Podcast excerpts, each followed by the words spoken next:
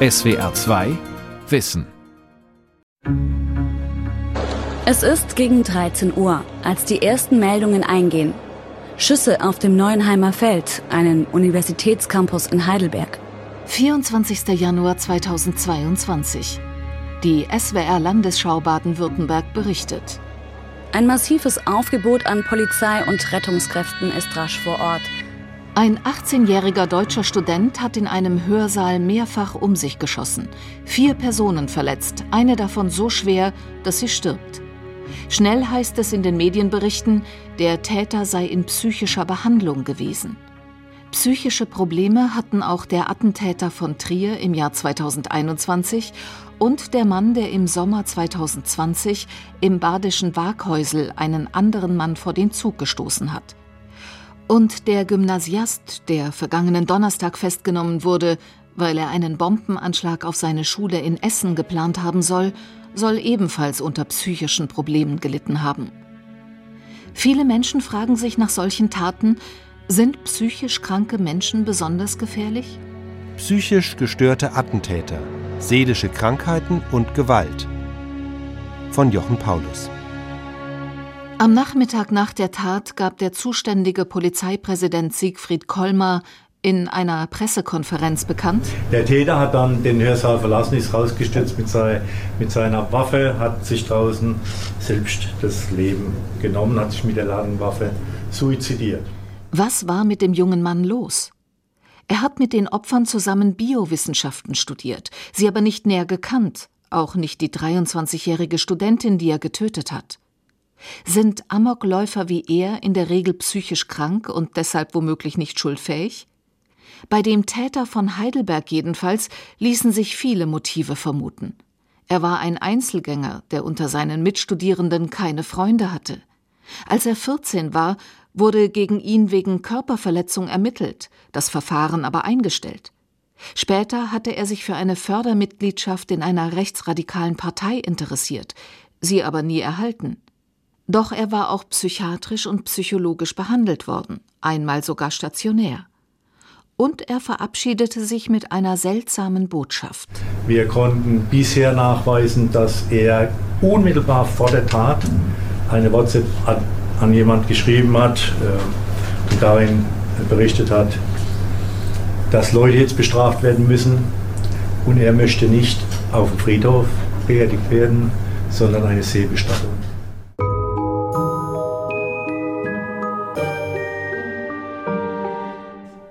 Sind gefährliche Menschen also oft psychisch krank oder umgekehrt, sind psychisch Kranke gefährlich? Lange hat ein Großteil der Psychiater um solche Fragen einen großen Bogen gemacht, weil sie fürchteten, dass ihre Patienten andernfalls noch mehr diskriminiert werden könnten als ohnehin schon. Aber das ändert nichts an den Tatsachen, die mittlerweile gut erforscht sind, Bernhard Bogerts war Psychiatrieprofessor und Hirnforscher an der Universität Magdeburg, leitet jetzt ein kleines Forschungsinstitut und hat in einem wissenschaftlichen Verlag 2021 das Buch Woher kommt Gewalt veröffentlicht. Also es gibt dazu sehr interessante und sehr umfangreiche, an Zehntausenden von Leuten durchgeführte Studien die zeigen, dass was die Normalbevölkerung, die Durchschnittsbevölkerung betrifft, 98 Prozent gewaltfrei sind. Also zwei Prozent der Normalbevölkerung sind überwiegend Männer jüngeren Alters, neigen zu Gewalttaten. Bei psychisch Kranken sind es das vier Prozent der psychisch Kranken, also 96 Prozent. Die weitaus überwiegende Mehrzahl lebt friedlich, ist nicht aggressiv, ist nicht gewalttätig. Fast alle psychisch Kranken sind also genauso friedlich wie der Großteil der Bevölkerung. Aber vier Prozent Gewalttätige unter psychisch Kranken sind nun einmal doppelt so viele wie zwei Prozent unter psychisch Gesunden. Eine große Studie kommt sogar auf ein drei- bis vierfaches Risiko.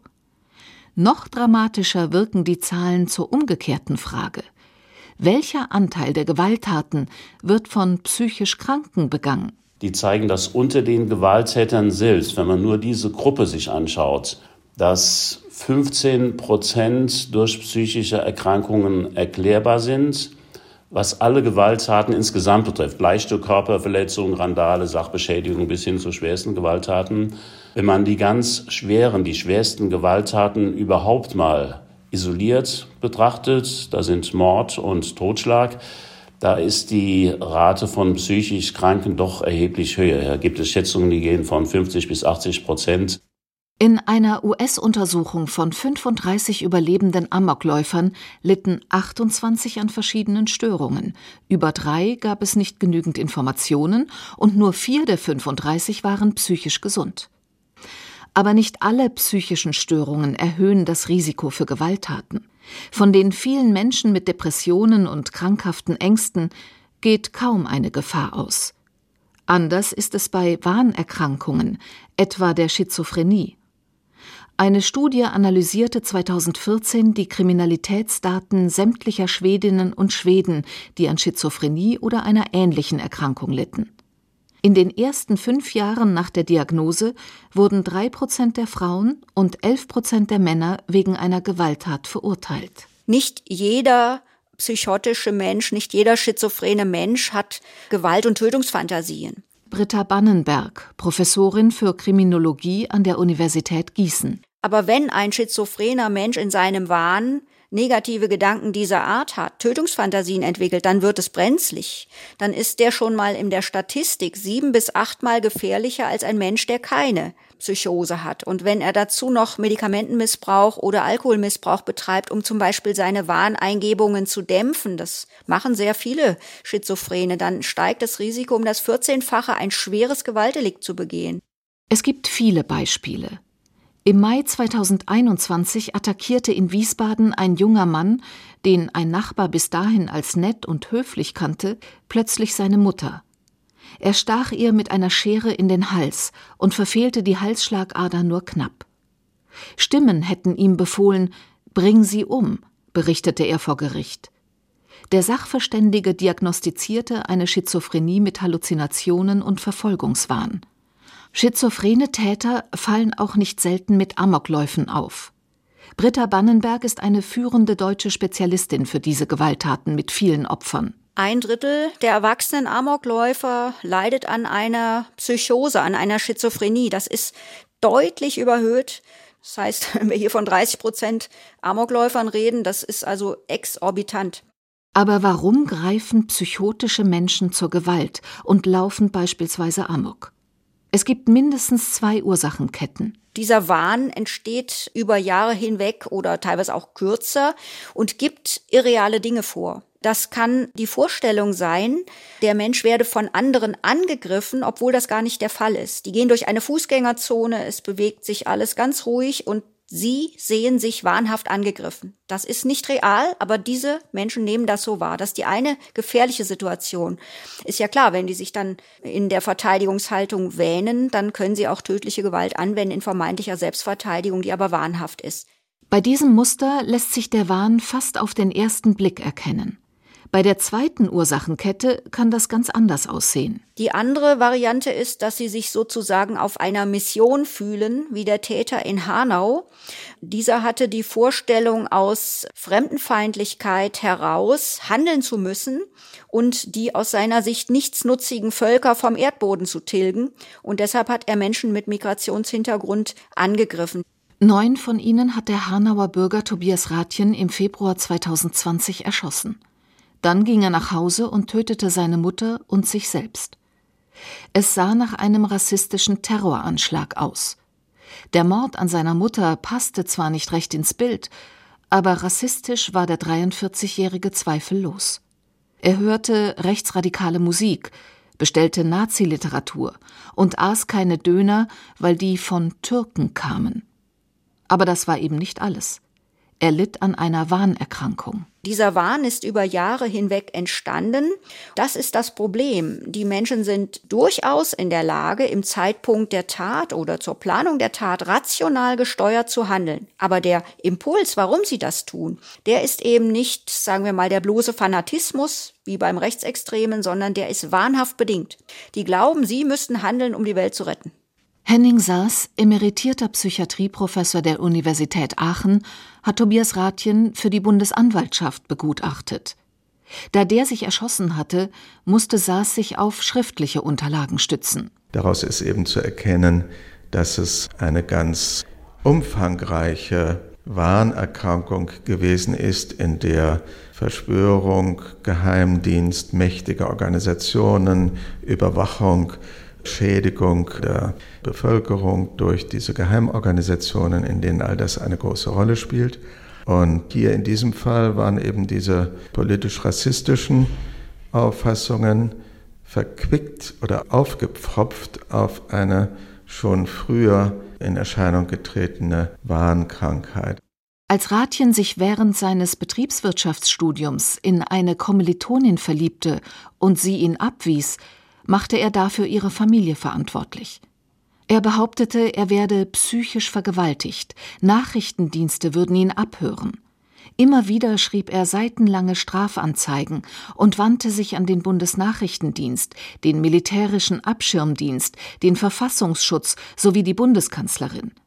In seinem Kopf ging vieles durcheinander. Das ist nicht selten bei solchen Menschen, dass Erkrankungen, Warnerkrankungen und politisch radikale Weltsicht und vielleicht auch rassistische und fremdenfeindliche Motive sich durchmischen. Da wird eben alles, was in der Gesellschaft eine Rolle spielt, was diskutiert wird, was im Zeitgeist im Moment überwiegt, kann eingebaut werden in so eine Warenwelt und dann kommt es zu so einer Durchmischung von krankhaft bedingten, wahnhaften Interpretationen, rassistischen, fremdenfeindlichen Ideologien oder auch Verschwörungstheorien. Der Fall Tobias Rathjen zeigt, dass sich beim Morden in großem Stil die Tätertypen nicht immer so klar unterscheiden lassen, wie es auf den ersten Blick scheint. Was war er? Ein Amokläufer, der mit einer oder mehreren Waffen loszieht, um möglichst viele Menschen umzubringen, die er nicht einmal kennt? Sicher. Ein Terrorist, der für politische Ziele kämpft? Zumindest subjektiv auch das. Ein psychisch Kranker, der vom Wahn getrieben wird? Allerdings. Oft unterscheiden sich diese verschiedenen Arten von Tätern gar nicht so sehr und inspirieren sich sogar gegenseitig, beobachtet die Amok-Spezialistin Britta Bannenberg. Der Amok-Täter nimmt den Täter aus Halle-Saale, den Rechtsextremisten, zum Vorbild und sagt, er macht demnächst Halle richtig. Das heißt, mit entsprechend vielen Todesopfern. Und manchmal vermischen sich ideologische Elemente. Da ist einer dann auch antisemitisch, rechtsextremistisch ein bisschen aber im Kern hasst er auch die Mädchen und seine Schüler und Mitschüler und will auf die Schule losgehen.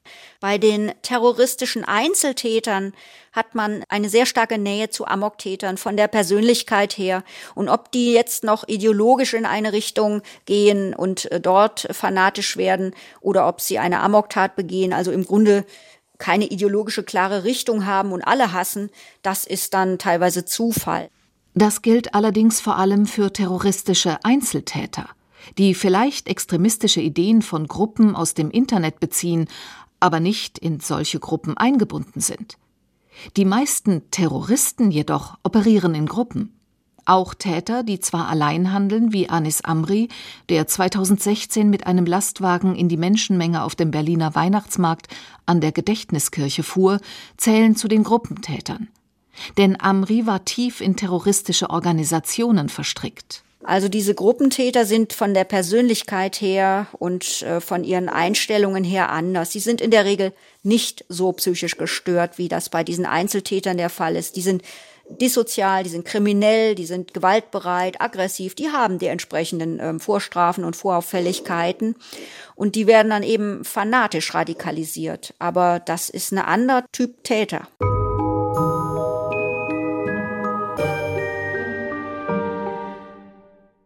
Bei diesem Tätertyp liegt möglicherweise eine Persönlichkeitsstörung vor, jedoch typischerweise keine Schizophrenie mit Wahnvorstellungen. Terroristische Einzeltäter und Amokläufer dagegen handeln häufig unter dem Einfluss von psychischen Störungen und unter dem von Alkohol und Drogen. Besonders gefährlich ist es, wenn Psychosen und Rauschmittel zusammenkommen.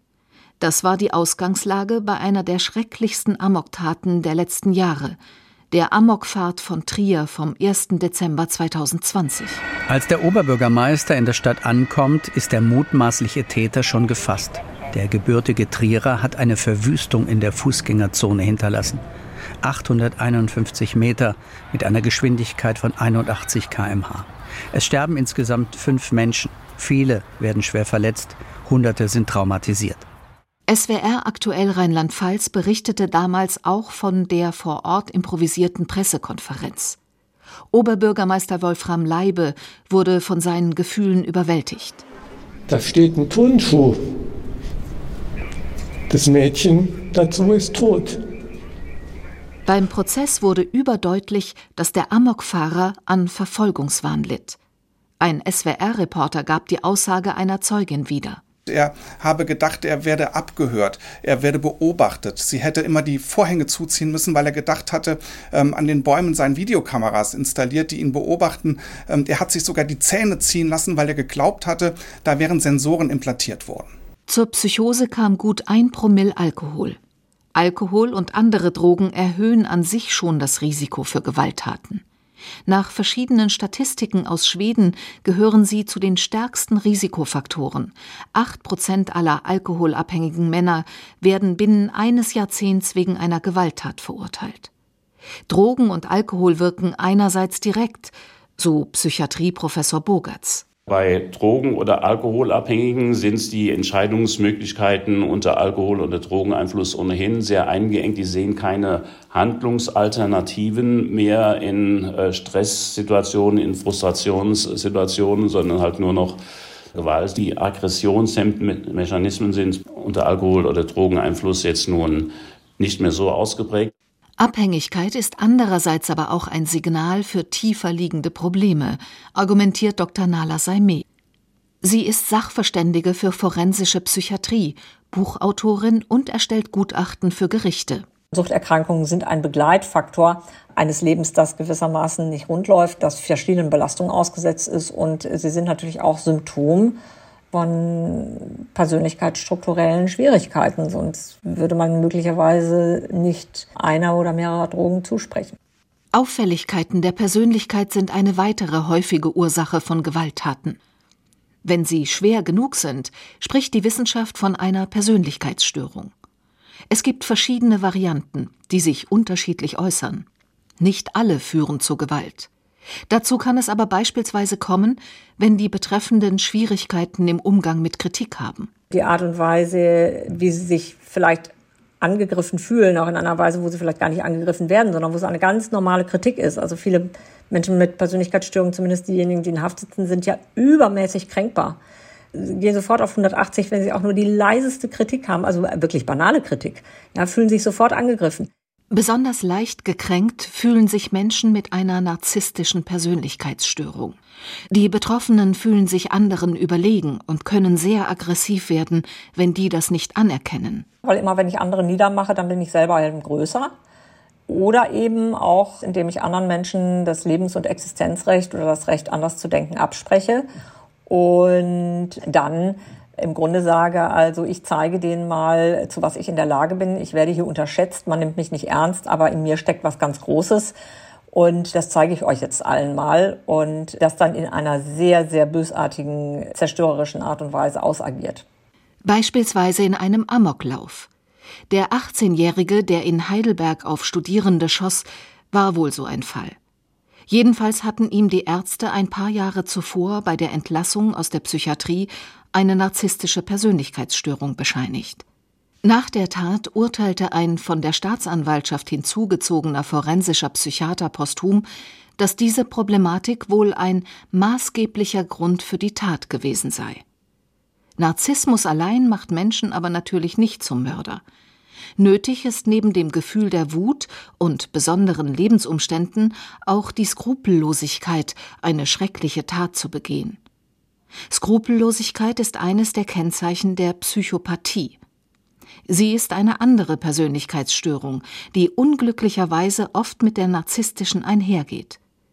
Der Psychiater Henning Saas hat viele Psychopathen begutachtet. Das sind die kalten, gemütlosen, rücksichtslosen, angstfreien, stresssuchenden Menschen, die wir unter Gewaltverbrechern finden, die wir unter kaltblütigen Menschen mit Tötungsdelikten finden. Und das Entscheidende ist, dass da die Empathie fehlt, das Mitleid fehlt, die Fähigkeit, sich einzufühlen in das Leid und den Schmerz anderer, sodass dann genügend Rücksichtslosigkeit aufgebracht wird, um die eigenen Interessen durchzusetzen. Ein Beispiel sind für ihn die Mitglieder der linksextremistischen Terrorgruppe Rote Armee Fraktion, kurz RAF. Sie brachten in den 1970er Jahren und danach mindestens 33 Menschen um, bei Bombenanschlägen, Entführungen, Geiselnahmen und Schießereien mit der Polizei. Man gibt ja vor oder man, man, man hat hehre Ziele, die Welt zu retten, das Schicksal der Welt zu verbessern, die Lage der arbeitenden Klasse zu bessern, den furchtbaren Kapitalismus zu überwinden. Es sind schon politisch hochstehende Ziele, die angegeben werden, die aber dann durchgesetzt werden mit einer enormen Rücksichtslosigkeit gegen das Leid der Betroffenen, die beim Attentat dann ums Leben kommen.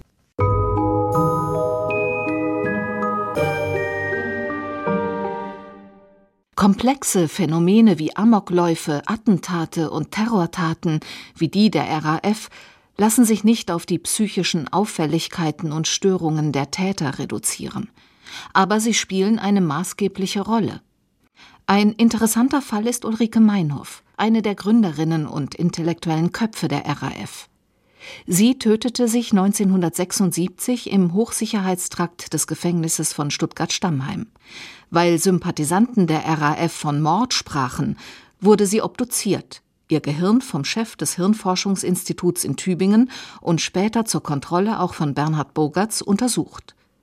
Beide fanden eine Auffälligkeit, die von einer Jahre zurückliegenden Hirnoperation stammte, bei der ein Gefäßtumor entfernt worden war. Es ist also diese Schädigung im mittleren Schläfenlappen, das nennt man limbisches System, um dieses Fachwort mal einzuführen. Das ist das System im Gehirn, das für die Emotionsregulation zuständig sind.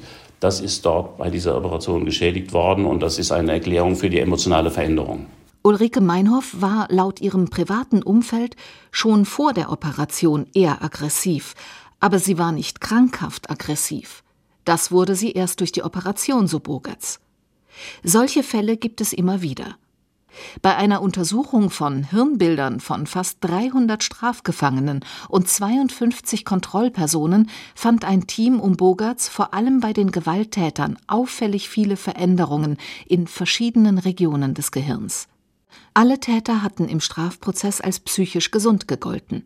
Die Hirnbilder wurden wegen Kopfschmerzen, Schwindel und anderer Beschwerden angefertigt. US-Teams kamen zu ähnlichen Ergebnissen.